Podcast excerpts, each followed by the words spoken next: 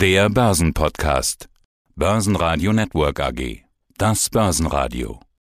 Marktbericht.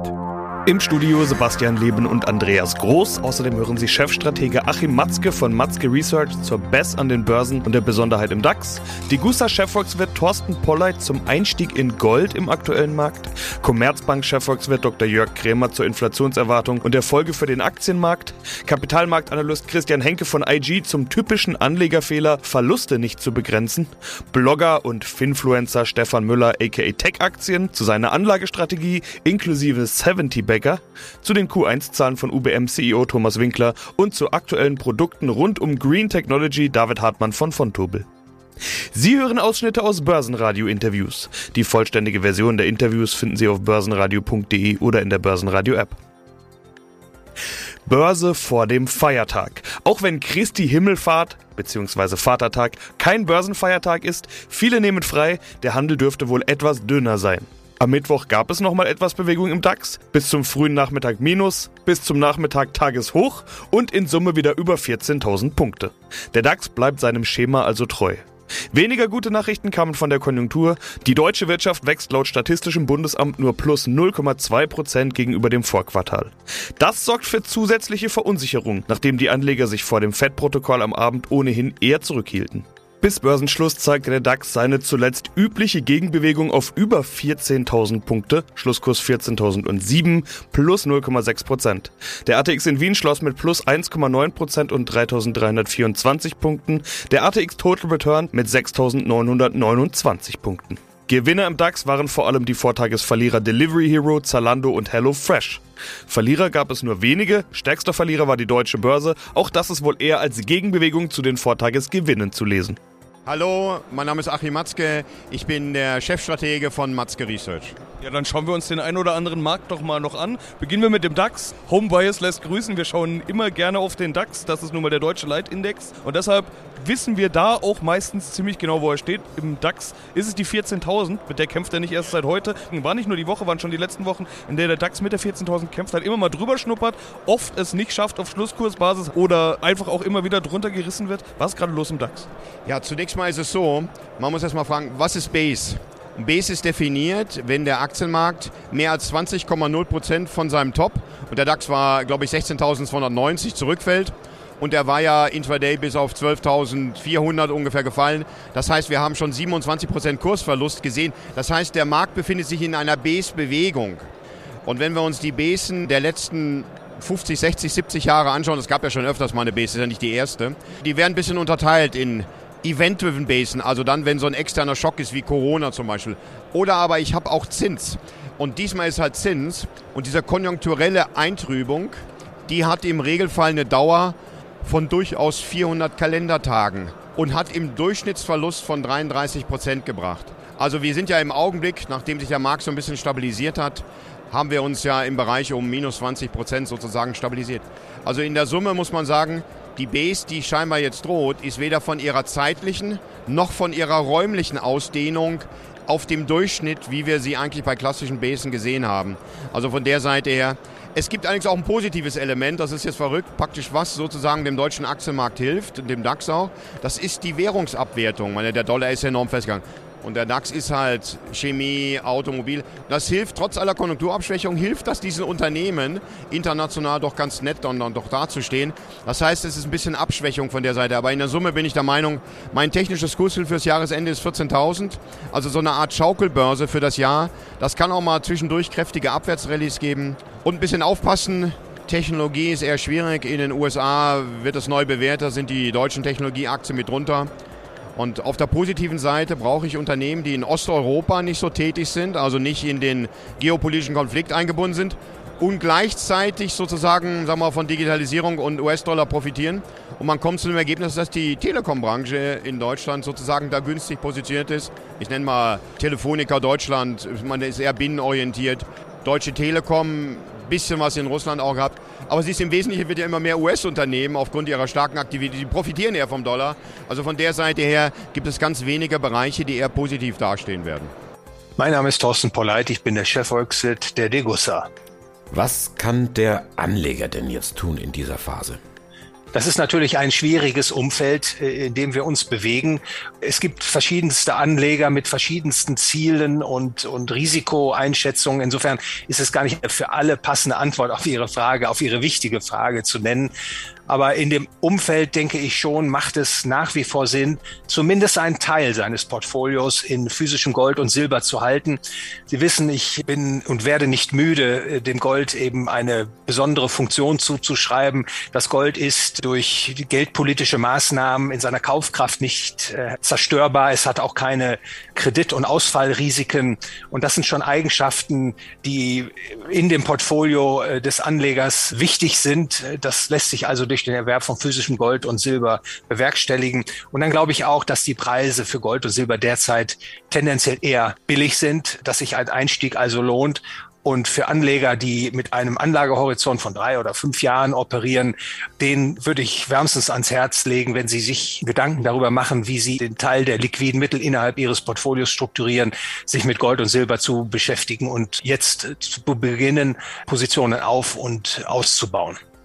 Sie zitieren im weiteren Verlauf des Marktreports unter anderem Alan Greenspan und der schaut zurück auf mehr als 2000 Jahre Gold. Und das bringt mich zur Frage, warum, warum vertrauen Anleger seit Tausenden von Jahren der Werthaltigkeit von Gold? Das ist eine gute und wichtige Frage und es ist auch schön, dass Sie das Zitat entdeckt haben von Alan Greenspan, der in der Tat immer wieder in der Vergangenheit mit besonders gelungenen Worten, wie ich meine, die Rolle des Goldes richtig erfasst hat wenn Menschen ein Geld verwenden, dann muss dieses Geld bestimmte Eigenschaften haben, damit es eben sich eignet als Geld. Es muss beispielsweise knapp sein, es muss haltbar sein, tragbar, es muss äh, in kleine Teile äh, problemlos zerlegt werden können, es muss transportabel sein.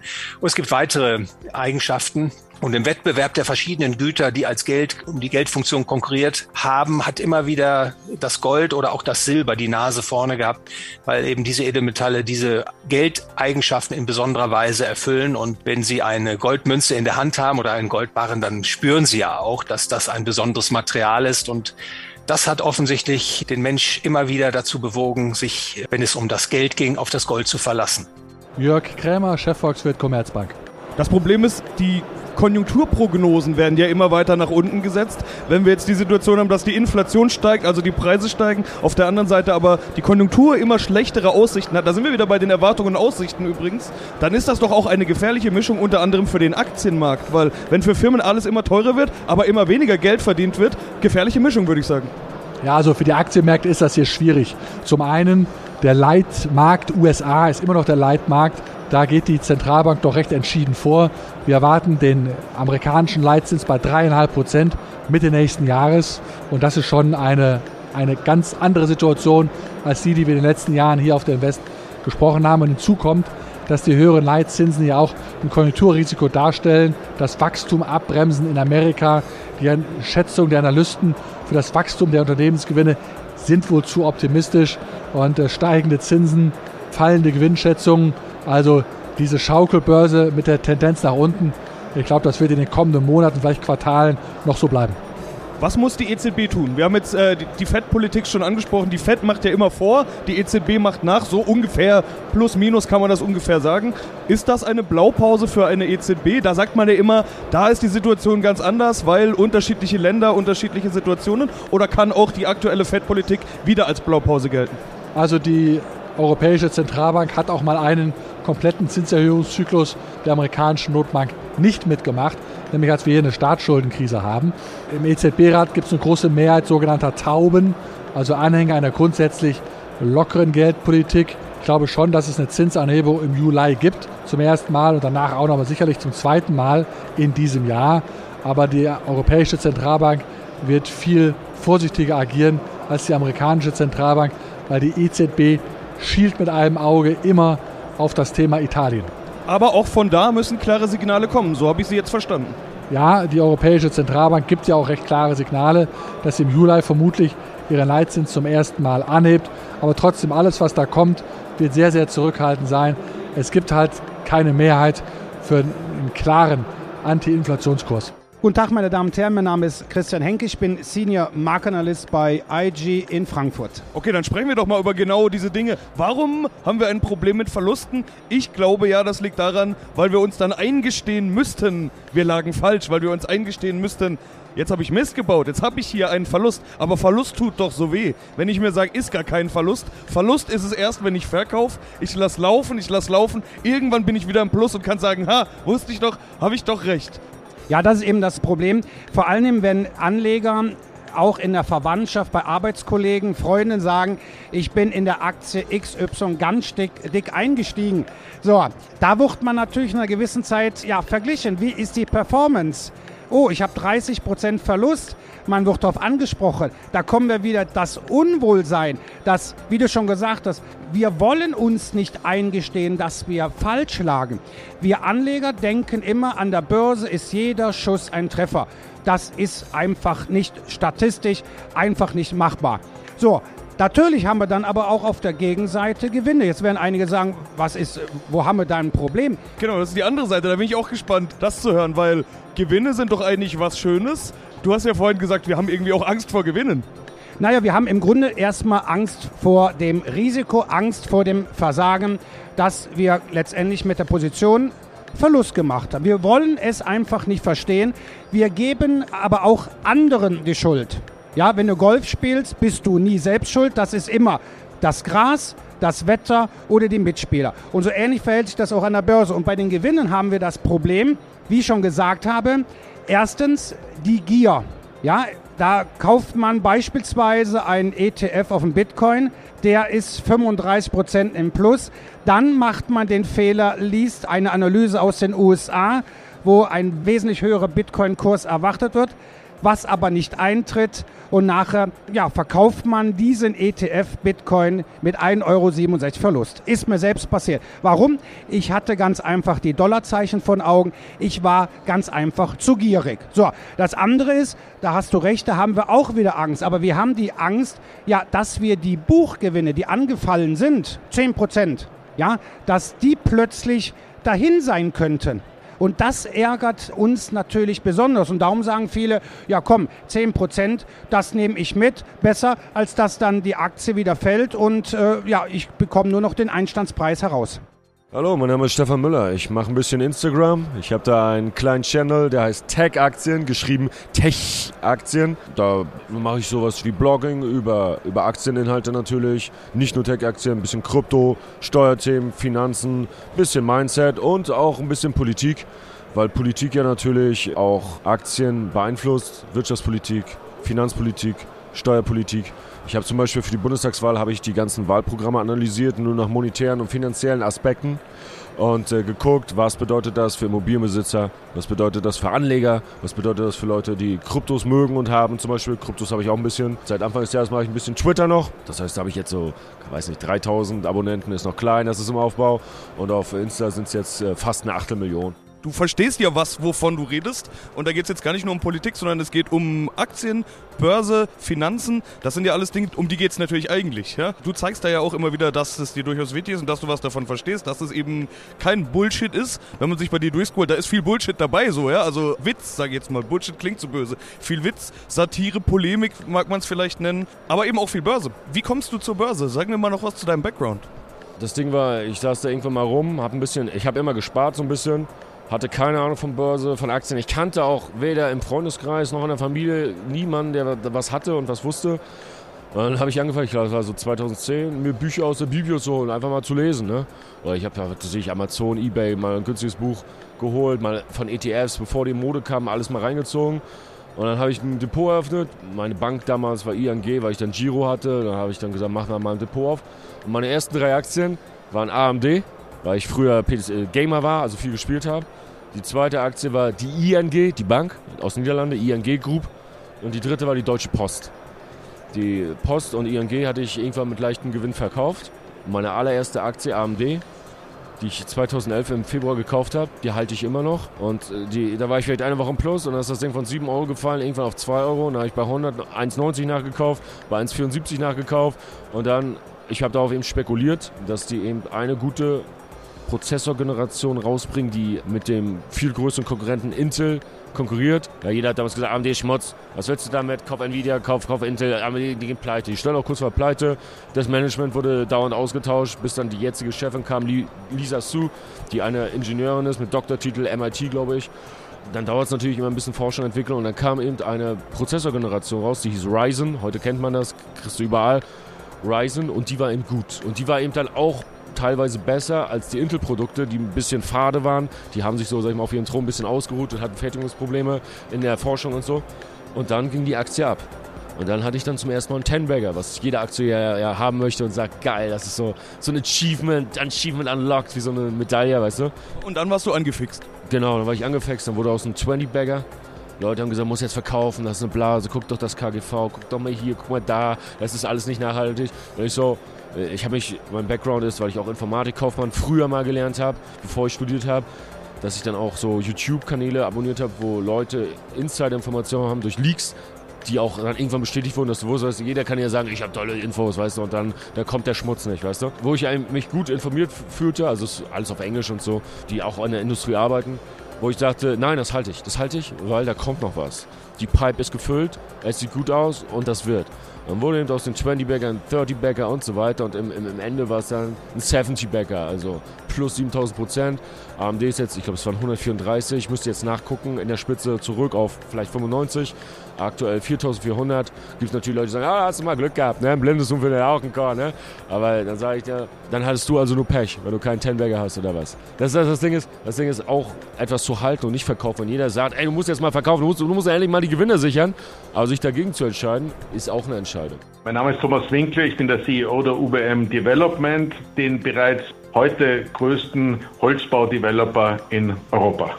Wir sprechen über ihre Q1-Zahlen 2022. Ich habe mir den Bericht aufgemacht und da stehen Ertragskennzahlen eigentlich überall minus, minus 10% Gesamtleistung, minus 27% Umsatz, minus 67,1 Vorsteuergewinn und minus 59 Nettogewinn. Jetzt muss man ja zwei Dinge dazu sagen. Zum ersten Immobilienprojektgeschäft. Da ist Quartalsberichterstattung zumal Q1 sowieso immer mit Vorsicht zu genießen und zweitens Sondereffekte in den letzten Jahren. Ich habe in ihrer Aussage zu Q1 gelesen, Q1 mit wenig Aussagekraft und ohne Sonderfaktoren. Deshalb zum Einstieg gleich mal zwei Fragen. Wie bewerten Sie den Jahresstart jetzt? Wie muss man den einordnen als erstes? Und zweites, womit sollte man ihn denn vergleichen? Mit Q1 des letzten Jahres oder mit dem Q1 vor den Sonderfaktoren? Also am liebsten wäre es mir natürlich, wenn man es mit dem Q1 aus 2019 vergleicht, weil das war in etwa auf demselben Niveau und das war ja unser Rekordjahr. Aber ich will natürlich jetzt nichts damit sagen, wir sind auf Rekordkurs, weil dafür sind die Umfeldbedingungen viel zu unvorhersehbar und wir haben ja die auch im Detail aufgelistet, aber mit einem Krieg in Europa, einer Pandemie, die zumindest in Chinas No-Covid-Politik gescheitert ist und wo wir nicht wissen, was im Herbst passiert, einer Klimakrise, die sich ja nicht verbessert hat. Ich beziehe mich hier auf die Aussagen von Herrn Soros von gestern. Und eine Sinnkrise, der viele Mitarbeiter doch nach der Rückkehr ins Büro anheimgefallen sind, gibt es genug Unbekannte, mit denen man im Moment kalkulieren muss. Was für eine Sinnkrise meinen Sie denn? Naja, viele Leute tun sich schwer, ohne einen Sinn in der Arbeit zu sehen, hier mit dem Einsatz, mit dem sie vielleicht in der Vergangenheit aus Gewohnheit dabei waren, dabei zu sein. Wir haben da den Vorteil, dass wir ja durch unsere neue Strategie Green, Smart und More die Nachhaltigkeit ganz fest verankert haben und unseren Beitrag zum Klimaschutz damit in unserer Strategie verankert haben und unsere Leute jetzt weniger mit Purpose, wie das auf Neudeutsch heißt, mit Sinn äh, zu hadern. Aber es gibt das Thema selbstverständlich, dass Leute sagen, ich gehe jetzt, ich bin glücklich hier, aber ich gehe jetzt mit meinem Fahrrad auf Weltreise. So auch bei uns passiert. Und dann stehen sie da und müssen sagen, verstehe ich zwar nicht, aber kann ich nur akzeptieren. Ja, hallo, mein Name ist David Hartmann und ich bin Produktmanager bei der Bank von Tobel Europe AG und dort zuständig für den Vertrieb von Anlagezertifikaten für Endanleger in den Märkten Deutschland und Österreich. Und deshalb natürlich bei euch auch nicht das einzige Produkt, wo man das Label Green draufpacken könnte, aber eben ganz neu. Sprechen wir nochmal ganz kurz drüber, was, was sind die wesentlichen Kerndaten? Ja, wir haben eigentlich sogar zwei Produkte mittlerweile oder aktuell in Zeichnung, in die Anleger investieren können, die sich so mit dem Thema Umweltschutz auseinandersetzen wollen. Das ist zum einen ein Partizipationszertifikat, das Strategiezertifikat auf den Fontobel Green Technology Strategy Index. Also es ist im Endeffekt ein Index, der sich wirklich mit alternativen Energie beschäftigt. Im Endeffekt werden hier Aktien aus Unternehmen, die sich eben in der Solarbranche, in der Windkraft, in der Wasserkraft, aber auch zum Beispiel im Thema Brennstoffzellen äh, auseinandersetzen oder hier heimisch sind, die werden hier in den Index gepackt und ist über das Zertifikat eben investierbar. Das zweite Produkt, da wird der Bogen sogar noch ein bisschen weiter gespannt. Das ist das von Tobel Strategiezertifikat auf den von Tobel Green Energy Strategy Index. Ein bisschen kompliziert, ich weiß, aber im Endeffekt auch hier alternative Energien ein großes Thema. Aber auf der anderen Seite auch die komplette Thematik Recycling, das effiziente Nutzen von Ressourcen, Luftverschmutzung verhindern, Wasserverschmutzung verhindern, Ressourcenknappheit. Alles Aktien aus diesen Bereichen haben eigentlich die Chance, in diesem Produkt aufgenommen zu werden. Und das ist schön, man kann relativ einfach eben in, über diese Partizipationszertifikate in die Indizes investieren und auch wirklich da guten Gewissens in Unternehmen hineingehen, die sich wirklich aktiv mit dem Thema Umweltschutz beschäftigen. Börsenradio Network AG Marktbericht